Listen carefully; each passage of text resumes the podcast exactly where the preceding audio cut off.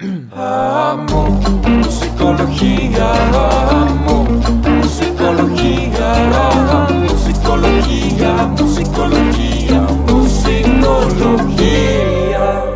Buenos días, buenas noches, buenas tardes, buenas mañanas, madrugadas o la hora que sea Bienvenidos. a Musicología. Una semana más, un episodio más. Recuerden que todo- todos los lunes tenemos un episodio nuevo. Todos los jueves tenemos la versión pop de ese episodio nuevo. Y no se les olvide suscribirse y darse likes. Que pues de eso nos alimentamos Borrego y yo muchas veces.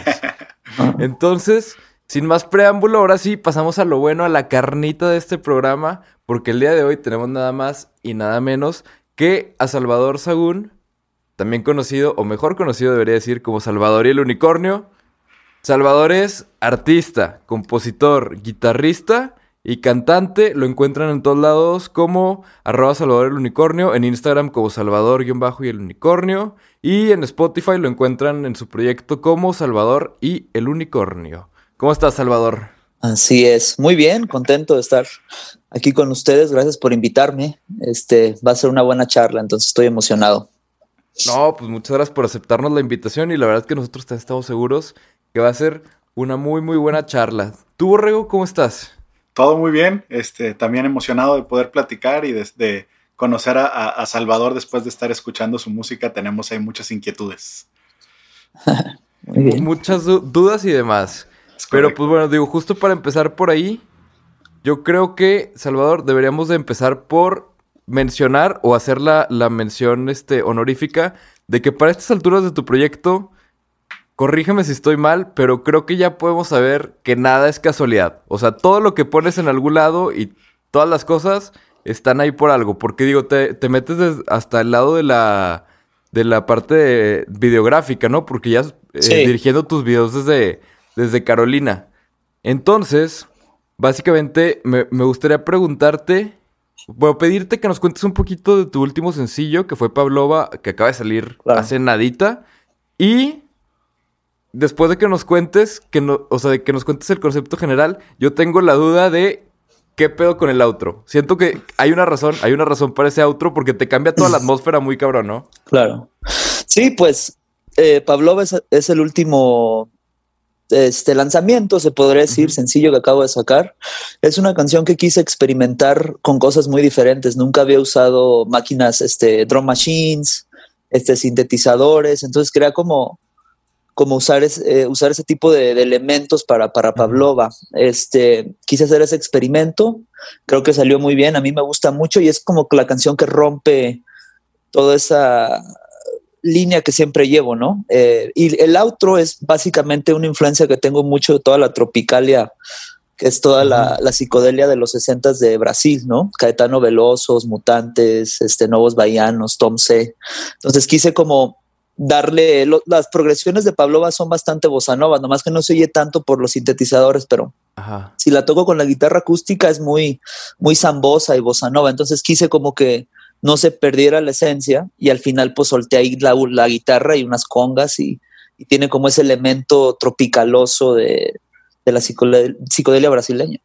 Que ap- aparte está súper interesante esa parte. La, la verdad es que ya te había escuchado platicar de la psicodelia brasileña. y Yo escuché psicodelia brasileña de los 60. Yo dije, güey, le tengo que dar play a eso, no sé qué sea.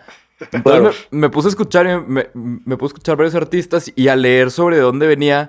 Está súper interesante. La verdad, yo no tenía idea que existía, pero según entendí, es básicamente que en los 60 estaba, fue como un movimiento en Brasil muy similar al movimiento hippie, que fue pues como Claro. contra Estados Unidos de cierta manera en el sentido de que era como pues ir contra Estados Unidos y sus principios y que en Brasil hubo este movimiento que fue la Tropicalia, bueno, que después se convirtió en la Tropicalia, que lo que dijeron fue así como que, ¿sabes qué? Yo no necesito como a Jimi Hendrix, ni a Janis Joplin, ni gente así, como nosotros podemos tener los nuestros aquí hechos en casa. Claro. Y empezó a salir todo este movimiento de música súper diferente. Que se me hace que, bueno, o sea, al menos yo nunca había escuchado nada de eso, güey. Y fue a raíz de, de que, de que te escuché a ti platicando de eso que me puse a investigar.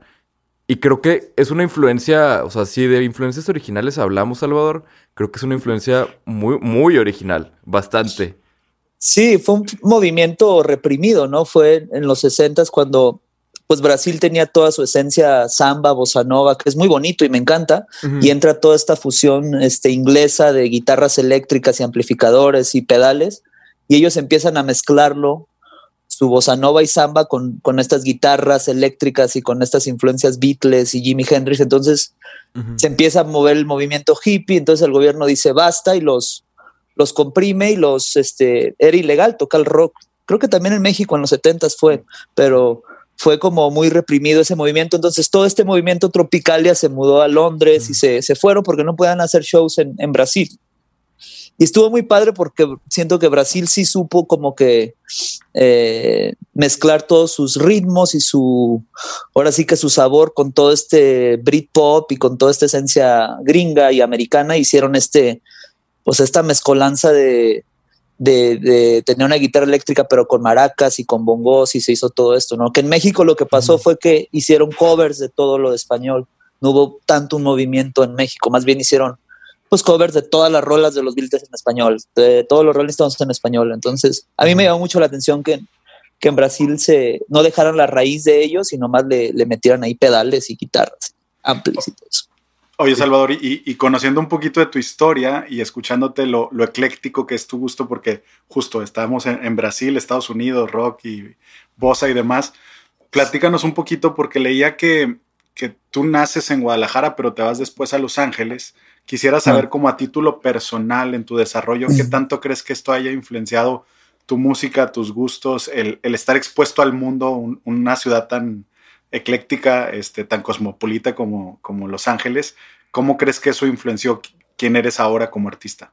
Muchísimo. Yo nací en Guadalajara, mi familia también todo es de allá y a los 10 años nos mudamos. Yo tenía 10, me mudé, nos mudamos a Los Ángeles y pues crecí con todo este chicanismo, con todo este movimiento este pues sí chicano. Este yo estaba en mi casa con mi mamá y escuchaba a José José y Pérez Prado y todo eso. Y salía a la escuela y escuchaba este Ramones y Beatles y Misfits, entonces creas esta también esta mezcolanza de sonidos de, de escuchar a los Freddys en tu casa y luego te vas y escuchas este, los Beatles. Entonces, sí, una nostalgia se convierte este- en este movimiento chicano, ¿no? Que, que traes como esos dos mundos, ni de aquí ni de allá, pero estás como que ahí en medio. Y, Sí. y yo creo que a mí me influenció mucho hacer mi primer disco que se llamaba Salvador en the Unicorn, que era literal una mezcolanza influencia de todo lo que me gustaba en español con lo que me gustaba en inglés y nomás como que lo que lo pegué. No sé si hay un género para eso, pero nomás es como pegar, ya sabes, cosas. Y, y sí, sí, ah, para mí influenció mucho el, el nacer en, nacer mexicano y creado en Los Ángeles, ¿no? en Estados Unidos. Co- como una especie de collage musical, ¿no? Claro. sí, El sí, agarrar sí. estos dos conceptos, dejarlos siendo lo que son, pero juntarlos. Y e- ese disco, Salvador, tenía yo la duda. ¿En qué, en qué año salió? O sea, tu disco de Salvador and the Unicorn. Porque yo me acordaba, o sea, ayer que estaba haciendo la investigación y todo, yo no me doy cuenta que, o sea, en Spotify ya como en tu perfil de ahorita, pues lo más nuevo que hay es 2019. Dije, pero, o sea, yo me acordaba que habías venido a Torreón a tocar, porque nosotros somos de Torreón. Yo me acordaba que habías Ah, venido a tocar hace tres años, cuatro, no sé, tres, cuatro años. Es que con pandemia se sienten 15, pero Claro. como por ahí, algo así. Entonces, tenía la duda, ¿en qué año, o sea, sacaste ese primer disco? O sea, ¿cuándo consideras tú, en cuanto a años, que empezaste con Salvador y el Unicornio? En el 2010 salió ese disco. Eh, hace 10 años. Y era un disco que lo grabé en mi cuarto con una grabadora de cassette en una Tascam de cuatro canales. Y ahí, Ajá. ahí grabé las rolas y este, con una guitarra acústica y maracas y shakers. Y ahí se veía que mi mamá cerraba la puerta y pasaba un avión. Y lo grabé en cinta y lo puse en iTunes y en, en plataformas.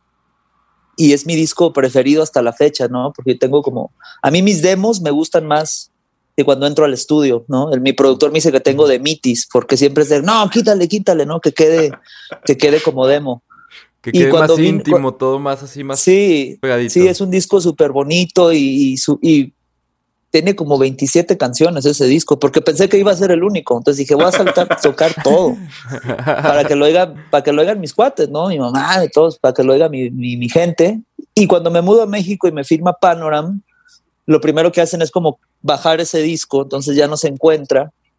Y este, pero ahí est- estuvo mucho tiempo, entonces la gente que lo tiene se está convirtiendo como en este como en este disco, pues no de culto, porque no tengo un culto, pero como en este disco raro. Pero ca- ca- escondido que- casi, casi, casi. Sí, o Sí. sea, va, va con el concepto. Claro, entonces mi, mi próxima, lo que quiero hacer después es sacar ese disco en vinil, que viene ahí Carolina y viene agua, no, agua de coco, no, vienen varias rolas de, de- de Madre Mía en ese disco, Ajá. pero pues muy acústicas, entonces pienso en algún momento como que sacar ese disco y gente me dice, oye, el disco, ¿dónde está? No, pues lo, lo quitó, lo quitaron, pero 2010, sí, no me había puesto a pensar, ya hace 10 años. 10 años.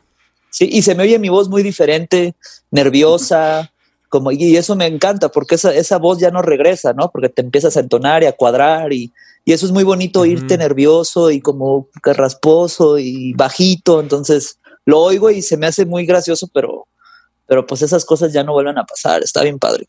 Correcto. Órale, pues qué, qué- chingón que, que tengas eso como, como ese documento histórico, por así decirlo, grabado. Claro. O sea, el, el poder escucharlo y, y sobre todo, en el caso, por ejemplo, de Carolina, que está en ese disco del 2010, o sea, en ese Claro. disco slash demo, ¿qué, qué tan diferente lo escuchas tú, Salvador, entre esa versión a la que está de que ya grabada profesional en Spotify y ahorita todo? Es muy parecida, es la misma línea, simplemente que esta nueva trae batería y bajo, siento yo. Ajá. pero el- el, eh, mi productor como que sí siguió mucho mi línea. Las canciones ya estaban muy armadas, las, las canciones como completas, y había otras que eran de un minuto y de 40, o sea, sí hay muchas canciones que son cachitos, ¿no? Porque era como un disco que empezaba y acababa, así como todo, estos discos de Pink Floyd, que, los, que lo tienes que escuchar todo, ¿no? Sí.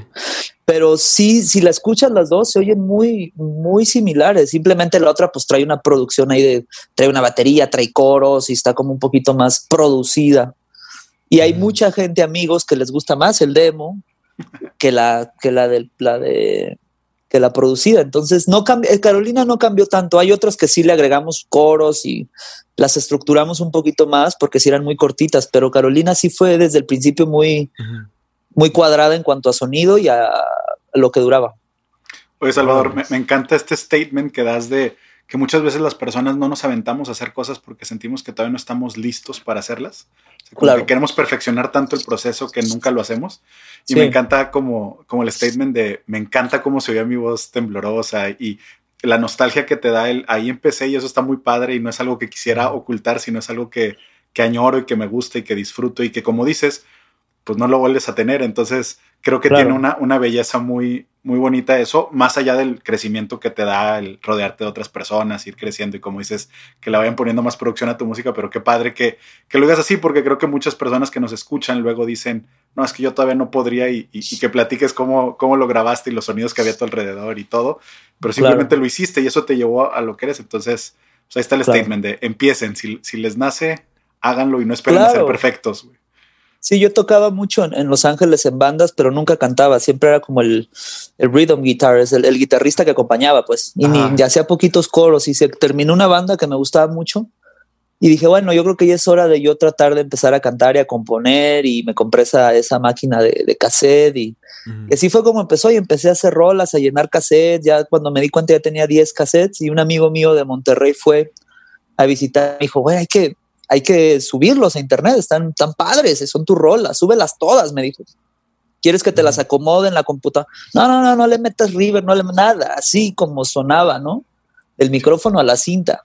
Y creo que también no haberle metido mano está muy padre porque, pues, como dices, se oye y ahorita escucho todo ese sonido y digo, si lo tratara ahorita de hacer, creo que ni me, ni me va a salir, ¿no? Entonces, soy, soy medio romántico con esas cosas. Me gusta mucho lo lo-fi, me gusta el sonido de la cinta. Todavía hasta la fecha escucho viniles, colecciono. Entonces, sí traigo ahí algo raro en cuanto al, al- al sonido ese mono y estéreo y la cinta y los bulbos. Sí me gusta mucho toda esa onda. Oye, Salvador, sé que compartimos el, el amor y el gusto por los Beatles. Y yo le platicaba Claro. alguna vez a Pablo que cuando hicieron el, ah, vamos a remasterizar su música, yo, yo lloraba, güey. O sea, yo decía, Sí, la están arruinando, déjenla las van a como está. joder. Sí. No, no la hagan alta calidad, déjenla como estaba. Se necesita ese sonido de todos tocando en vivo con un solo micrófono. O sea, Exacto. eso era la belleza. Y luego lo limpian tanto que ya no suena lo que debería de sonar. Sí. Yo me peleé mucho cuando hicieron eso con todo el mundo porque decía, es que eso está mal, eso no debería Claro. cambiar. Hay unas bandas que sí les levantaron, ¿no? Pero como es eso de, de grabar con un micrófono, hasta se oye, yo creo que el sudor que va bajando de no, se oye, se oye tanto, se oye tanto la atmósfera y el hiss del micrófono y los sonidos de, como los discos de jazz, ¿no? Que pues, cuando se oye limpiecito, pues ya se oye como jazz de elevador, ¿no? Pero Sí. cuando ya lo oyes en un vinil y se oye el hiss y escuchas a estos, a estos jazzistas, dices, órale, Sí. esto ya trae toda una historia atrás y toda una esencia. Sí, sí, sí. En los discos de jazz tienes que escuchar así el, el- el humo de los puros en el cuarto, si no, no. Exacto. Si no, no, Sí, si no, sí, no sí. suena, si no, no suena. Claro. Y- no, y, y- sabes que el, el, el manejo como acomodaban los micrófonos era increíble en esa época, porque un micrófono tenía que agarrar a todo, entonces también eran unos genios. Ahorita ya. ¿cuántos ocupas? Este aquí, el otro, micrófonos, este, ¿no? Entonces en ese tiempo acomodar, ¿no? Que los franceses son muy buenos para esa onda, desde Gainsbury y todas esas bandas, como a tener una manera de acomodar micrófonos increíble que oyes las rolas y dices, ay, esto se oye como que fue grabado ahorita, ¿no? Es que ahí el punto, creo yo, que eran las limitaciones. O sea, más que algo en específico, creo que, creo yo, que lo que llevaba a, a la gente a hacer cosas que ahorita todavía volteamos y decimos, no mames, ¿cómo hizo eso? O sea, teniendo toda la Claro. tecnología, voltear a 40 años atrás y decir, ¿cómo hizo eso? Creo que eran las limitaciones. Y creo que es algo similar a lo que te pasó, por ejemplo, con, con el primer disco de Salvador and the Unicorn. Que las limitaciones de tener un cassette de cuatro tracks, o por ejemplo en su momento, Exacto. las limitaciones de Queen de tener que ir comprometiendo todas las tomas. O sea, si tenían una grabadora de cuatro tracks, luego tenerla que comprometer a un track para poder grabar en Claro. otros tres. Y así sucesivamente. Exacto. Creo sí, que sí. eso es lo que, lo que hace la, la diferencia, las limitaciones. Por ejemplo, hace mucho, y no sé si ya lo he contado en el programa, pero pues sí, sí, pues perdón, ¿no? Pues no me acuerdo. Pero veía un, un artista mexicano, o sea, un artista visual, ¿no? O sea, hacía como muchas cosas de collage, no me acuerdo cómo se llama. Pero estaba viendo un documental de él y él decía que él no usaba el color verde. O sea, que él su regla era que no usaba el color verde. Y de hecho en el documental agarraba así de que un pedazo de que, ah, qué horror, es verde. Y lo tiraba. Órale. Y eh, decía que, que él necesitaba tener una limitación, que porque si no podía hacer lo que quisiera y se volvía loco. O sea, que así no funcionaba. O sea, que Claro. el, el poder usar el color que sea o hacer lo que sea, que era demasiada libertad, que él necesitaba una limitación y se inventó la limitación de no voy a usar el color verde. Además Creo te lleva que- más creatividad para resolverlo. ¿no? O sea, Y, y creo que Claro. de, de cierta manera, algo, algo así creo que nos puede estar faltando en la música. El, el limitarnos de huevos, o sea, limitarnos porque queremos y limitarnos para explotar un- una, una cosa más dentro de nosotros más fuerte. No sé ustedes qué piensan. Creo, creo que Borrego sabía una historia de, de alguien que se dedicaba a hacer eso, ¿no? sí, hay, hay, hay productores, la verdad yo ahí soy también bastante malo con los nombres, pero leía Ajá. esta idea de, bueno, vamos a, a grabar esta canción, pero no puedes tocar tal nota en la progresión o necesitas. Y hay un productor que, que llega y, y cuando está trabada las bandas, de hecho hay hasta unas tarjetas que se utilizan para creatividad en diferentes áreas. ¿Qué es esto? O sea, lo que te da cada tarjeta es una limitante. O sea, si tú pusiste una lista de ideas, la, la 1, la 3 y la 5 las tienes que combinar y a ver qué sale. Y entonces Qué chido. la, la idea es vamos provocando cosas diferentes. Y sé que es una persona que se dedica a cuestiones de creatividad y que ha trabajado con bandas y con empresas y, y demás. Y te digo, hizo- hizo como unas tarjetitas de estilo juego de mesa, pero que es justo eso. O sea, simplemente te limita y te obliga a hacer ciertas cosas y llevarlas hasta el final y ahí a ver qué pasa con eso. Y creo que otra vez te lleva a, lugares nuevos porque pues te cierra caminos conocidos, ¿no? Y entonces eso creo que está Claro. como súper interesante este, poderlo explorar un poquito más. Sí, yo también pienso que la, la experiencia es limitada, ¿no? Siempre llegas a un tope, pero la imaginación es infinita. Sí. Entonces, cuando tienes imaginación, ¿no? hasta Einstein lo dijo, ¿no? La imaginación es infinita, la experiencia es, siempre hay un tope de que hasta ahí le sé y, y tengo que aprender más. Y entonces, cuando estás limitado, en este caso el mío de cuatro canales y mi amigo me dijo, "Lo- los puedes bouncear y hacer ocho y luego los meto a la compu y se hace, no, no, no, entonces... Y yo me quedé muy clavado con eso porque hasta la fecha no tengo computadora. Nunca he tenido una computadora, entonces no uso Pro Tools, no uso Logic y cuando hago mis demos los sigo haciendo en esa misma máquina. Y sí me forza a decir, tengo un canal, ¿qué le vas a, vas a hacer? ¿Vas a doblar tu voz? ¿Vas a hacer un coro? ¿Vas a meterle un riff de guitarra? ¿Lo quieres dejar ahí para un bajo? Entonces, las limitantes siempre te, te exploran a que le metas cabeza y imagines cosas mínimo. ¿no? Órale, no, Sí. nunca me imaginé eso, que, que, o sea, que ahorita, o sea, en 2020, pudiera haber un artista o un, un, un músico y compositor que no tuviera compu, como que Oye. nunca fue algo que me pasó por la mente. O sea, yo lo escuché y fue así como, ¿qué? ¿Cómo? Oye. Pablo, y y creo que ahí está el unicornio, ¿no, güey? Hablábamos de cuál era la parte del unicornio de Salvador. Ahí está. Un Sí, artista sí, eh, que eh, no esa, es la, tiene esa es la compu, parte que... Ese es el unicornio. No, y ya quiero una, o sea, no estoy en contra de, de- de- la computadora y sé que me va a abrir muchas cosas, especialmente ahorita que estoy en, en la producción de video y todo eso. Me quiero aprender a editar y hacer colorización y todo, pero justo estuve platicando con unos amigos hace unos días y me decían, no puedo creer que no tengas una computadora, cabrón, no, no tienes. Y yo, no, pues tengo el teléfono ahí checo mis mails, ahí hago todo, el teléfono también ya te hace todo. Y un amigo me dice, yo tengo una, te la voy a regalar nomás para que cales el, el, el, el Pro Tools y te vas, te vas a ir a otro, a otra, a otra, este, a otra onda, ¿no? Que igual y sí, igual y sí, sí quiero una ya, pero todavía ahorita no. Cero compu. Por eso con el teléfono ahorita lo tuvimos que, Girar. Sí. que voltear. Oye, pues a ver, ¿qué, qué va a suceder con...? O sea, a mí me da mucha curiosidad como, como oyente. ¿Qué, qué va a pasar con tu música cuando se te cruce un, un Pro Tools enfrente o un Logic así para crear de cero, ya con todo? Me voy a hacer sea, reggaetonero. Ándale, en una de esas. Salvador No, post tecnología, a ver a dónde nos lleva. A tirar flow. Sí. ah, huevo, no, pues excelente. Oye, ¿le- ¿les parece si pasamos a, a- a la pregunta robada? La pregunta robada del día de hoy la mandó Blaser Nicharo, de Beta, Blasifer. Y Ah, la, la pregunta de, de Blas para Salvador es. Porque aparte vi que Blas era. era produjo el, tu video de C. sí, sí, sí. Sí, y es un gran compa, es súper buena onda, sí, sí, sí. Porque justo esta- estaba leyendo, o sea, nosotros siempre, dependiendo de quién vayamos a entrevistar, tratamos de buscar a alguien que conozcamos o alguien que, hayamos entrevistado así para pedirle una pregunta para hacerle a nuestro entrevistado de parte de, de la otra persona, ¿no? Entonces, a veces sí nos vamos así de que la hermana o a veces, pues es así de que pues esta persona que trabajó con no sé quién o así.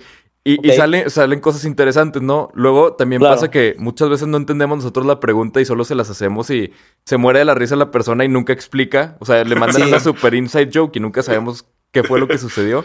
Pero Claro. el día de hoy, la pregunta de Blas es: si fueras una droga, ¿cuál serías y por qué? Ay, a ver. si fuera una droga, ¿cuál sería?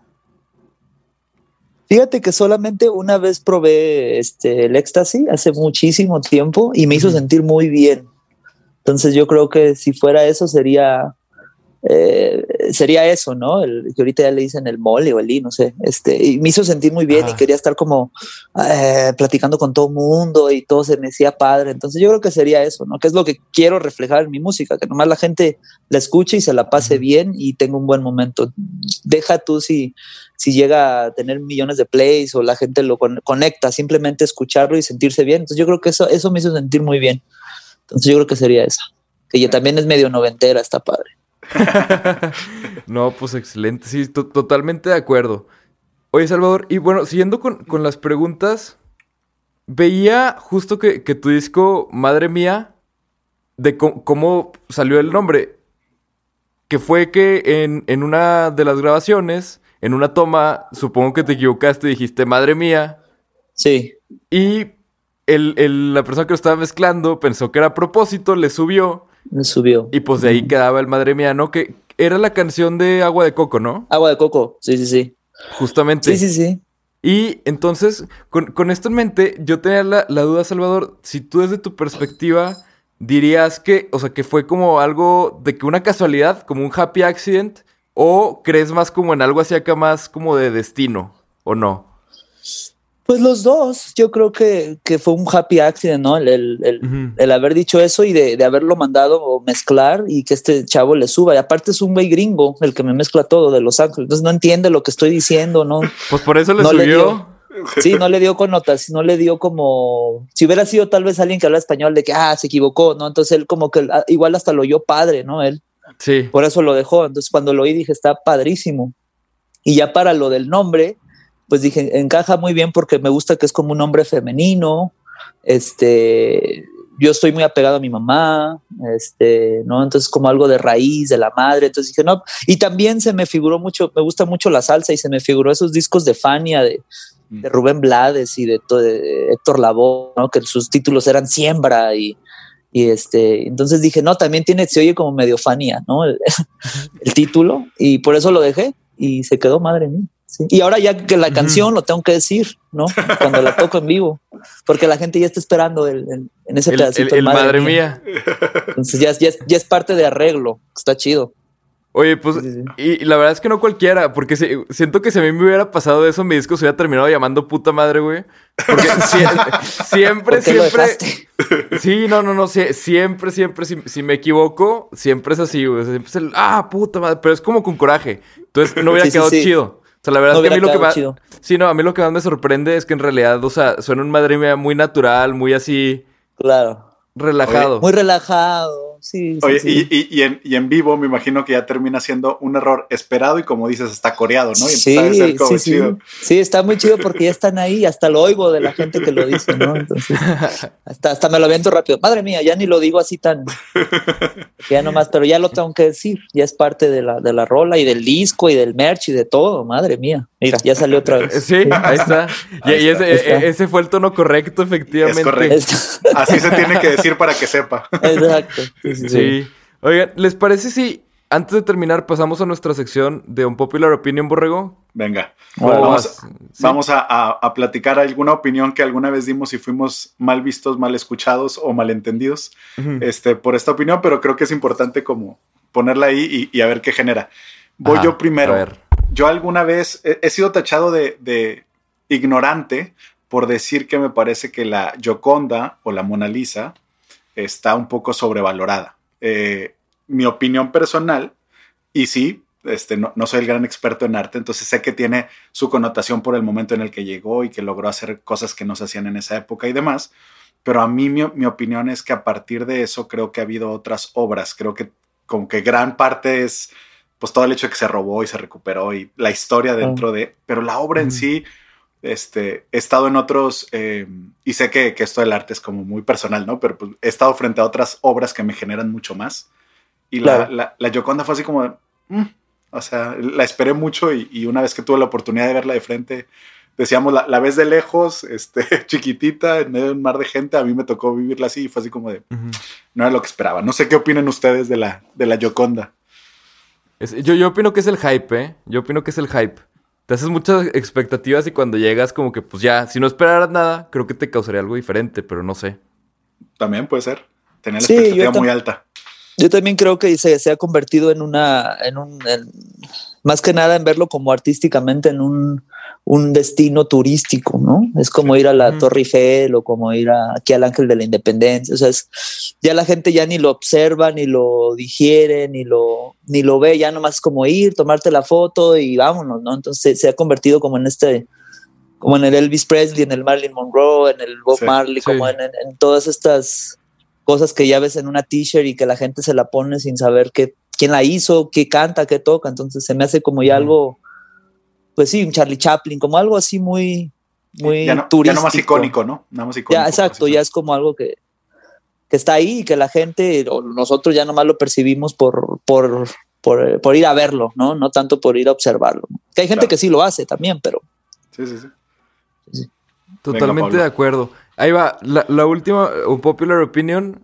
A ver qué, a ver qué opinan. Yo, mi unpopular opinion, quería hacer algo eh, relacionado a tu proyecto, Salvador. Y mi ver. unpopular opinion es que el concepto de un unicornio solo funciona en un, en un caballo. O sea, creo que en cualquier otra cosa no vale madre el concepto de un unicornio. Así como el animal con el cuerno y por eso es mágico, creo que solo funciona en un caballo. Y de hecho tengo el ejemplo de que hay una... No me acuerdo cómo se llama en español. narval. la- El narval, ándale. O sea, literal es un unicornio, es como una morsa con un cuerno y esa madre existe. Ajá, Todo el mundo le vale madre. claro. ¿Qué opinan ustedes? Sí, yo, Pues también. No, a Sí. ver, da- dale. yo, Sí. yo creo que, que sí hay ya todo, igual, es toda una mercadotecnia alrededor del unicornio, lo que significa y Ajá. mitológicamente y más, creo que en la cultura pop ya, Pero, pero sí, nunca me había puesto a pensar, tienes razón. O sea, ya existe uno y nadie lo pela. O sea, un animal que Sí, tiene un sí, ahí este, y nadie lo pela y, y pelamos más la idea de un concepto de, de algo que no existe. Entonces, sí, me, me pareció interesante el, el approach, pero no, estoy de acuerdo. Creo que funciona más en un caballo que en el narval. Sí, es, también el unicornio es, es muy parecido, ¿no? Se convirtió y ahorita más es en un cliché de que lo ven como el emoji, que es blanco y el cuerno es de colores.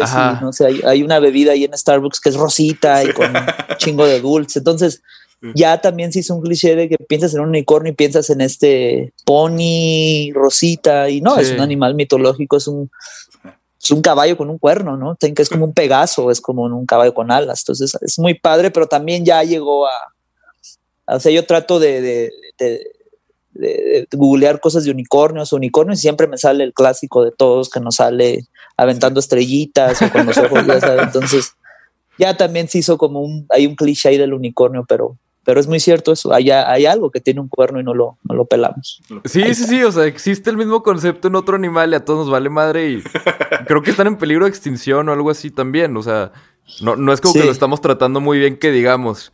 Pero pues Claro. bueno, digo, creo que estamos todos de acuerdo en eso y ahora sí para terminar vamos a el jam de asociación, Salvador, que es la parte donde te digo primero yo cinco palabras, luego borreo cinco palabras, tú vas rebotando luego, luego así bateando lo que se te vaya viniendo a la mente. ¿Cómo es? Órale. ¿Sí? Va. Va. Pues primera palabra, calavera, Eh, muerte, crear, eh, inspiración, sombrero, eh, para el sol, tropicalía, movimiento, nieve. de limón, Voy, mexicano, mi corazón. yoga, No la practico. viaje, Eh, importante, casa, tu hogar. moda. No indispensable. Venga. Bueno, ahí creo que le eché de dos, pero pero cuenta, cuenta, no pasa Cuenta. nada. Pues, Salvador, te agradecemos muchísimo. Le agradecemos muchísimo a la gente en su casa que nos está viendo. Esperamos hayan disfrutado de esta conversación tanto como nosotros disfrutamos. Y, pues nada, Salvador, ¿algo más que quieras agregar? ¿Algo más que quieras decir? Muchas gracias este, por la invitación. Estuvo muy buena la plática y aquí estoy para lo que se les ofrezca cuando quieran volver a platicar o cualquier cosa. Voy a estar aventando sencillos pronto, entonces pues feliz de haber platicado con ustedes. Muchísimas gracias, Salvador. Perfecto, estaremos al pendiente de los sencillos y de todo lo que se venga Salvador con una computadora, estaremos al pendiente y Ah, también ya. o- ojalá nos aventemos una platiquita después de eso. Sí, sí, sí. Listo. Yo feliz. Perfecto. Y, y también necesitamos una platiquita, Salvador, ahora que saques tu disco, porque pues va a estar aventando sencillos y luego se va a formar el disco, Claro. ¿no? Que originalmente, Sí, sí, sí. según entendí, estaba planeado para mitad de este año, pero pues 2020, entonces yo supongo que será como para el próximo, ¿no? Sí, ya lo cambiamos. Iba a salir en diciembre, bueno, este mes, y lo moví Ajá. para marzo. Entonces en enero saco sencillo, febrero saco otro sencillo y marzo saco rola con el disco. Ah, pues cuando Entonces- salga el disco, nos das una semanita para escucharlo y te vemos aquí a regreso para que nos cuentes y para, para analizarlo a detalle, ¿cómo ves? Ya está, espero que haya compu ya para, para platicar de la computadora. Perfecto. Ándale, efectivamente. Pues perfecto, te agradecemos muchísimo, Salvador. Muchas gracias a la gente en su casa. No, no se les olvide que somos Musicología. Nos vemos la próxima semana en un nuevo episodio. Gracias. Bye. Cuídense. Hasta luego. Bye bye.